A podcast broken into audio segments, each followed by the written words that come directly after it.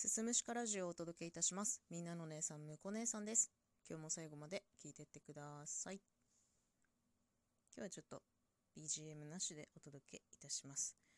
皆さんは自分の感情の動きというか、感情の変異、感情の推移って把握されてますか？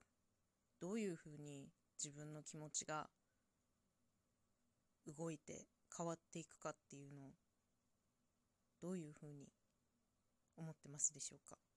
今日はねそんな話をします。私の場合はですね例えばショックな出来事が起きた時まずすごくショック。うわどうしようっていうとこからまず最初に来るのは怒りだったりするんですよね。うん。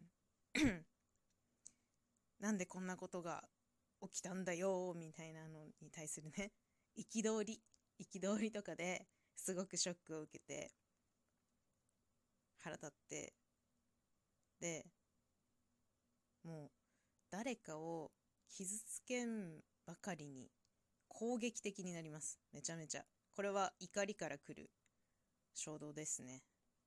ですごい攻撃的になってくるんだけどなんかそれがまた少し揺れ動いて変化するとだんだんそのショックな出来事の事実起きてしまったことそのものの事実に対してだんだん悲しみが襲ってくるんですよね。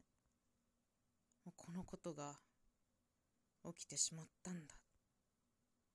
ああ、ああ悲しい悲しいっていう悲しみが来て最終的にどこに帰着するかっていうと結局私が悪いんだっていう風にね全部それで収めてしまう悪い癖があります。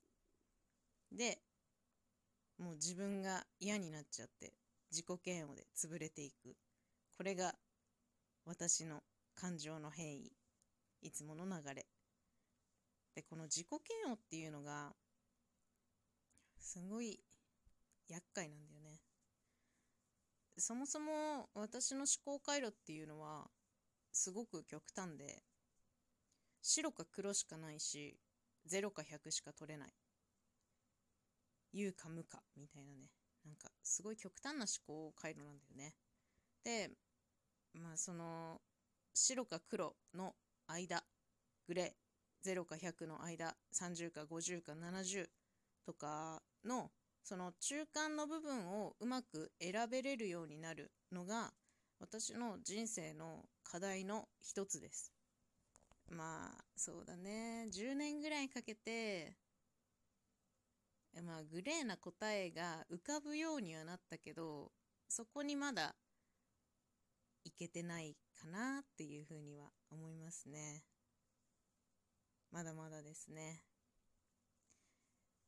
でまあそのようにね極端な思考回路があって思い込みもすごく激しいんだよね。で物事をすごい大げさに拡大解釈しがちだし曲解するんですよ。もうほんと話のスケールをすっごい大きいところまで持ってっていやこれがこうだからってことはあれがああでこうなってみたいなもうどんどんどんどん拡大解釈していくのにスケールでっかくしていく割に最終的な着地点はああ全部私が悪いですっていうところに 落ち着くっていうね。何なんだろうね。でもさ自分が悪いんだっていうところに着地するじゃん。で自己嫌悪が襲ってきますと。自分がいけなかったんだ。私が悪かったんだ。私が大人じゃないから私の器が小さいからいけなかったんだ。私の極端な思考回路が悪いんだ。ってなってくるとだんだんいやもう私の存在そのものが悪いんじゃないか。ってねなんか存在を否定し始めます。これ多分自己肯定感低いからなんでしょうけど私がいなければよかったんだみたいなぐらいの考えまでいっちゃうんだよね。これもすごい考え方が極端なんだけどなんか自己嫌悪の中でもスケールでかくしてさ極端な思考回路出てきてさ、まあ、とっても厄介だなと思いますねまあ全部ね自分が悪いって言っちゃうのは楽っちゃ楽よ。うん。っていうか、多分、逃げれるというかね、楽できるから、もうそれ以上考えたくないから、あ、もう、うん、もう分かった。全部自分が悪いんだ。私が悪いんだ。ってなっちゃうんだと思う。多分だけど。だからそれは何の解決にもならないんだよね。でも、全部自分が悪いって言ってしまう。これはどうにかならないもんかね。誰かのせいにできたら本当に楽よ。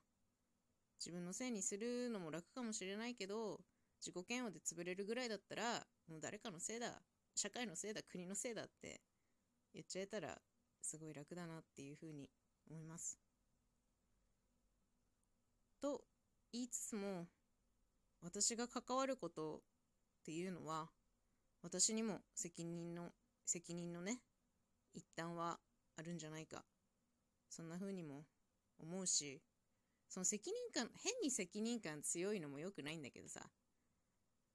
でも最終的に自己嫌悪で潰れるんだよね。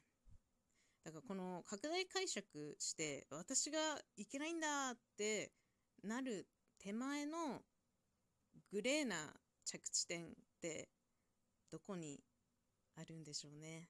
それが分かれば、私はもうちょっと生きやすくなるのかもしれない。そんな風に考えた次第です。今日は、感情の変異と自己嫌悪のお話でした。最後まで聞いていただいてありがとうございました。また次回もよろしくお願いいたします。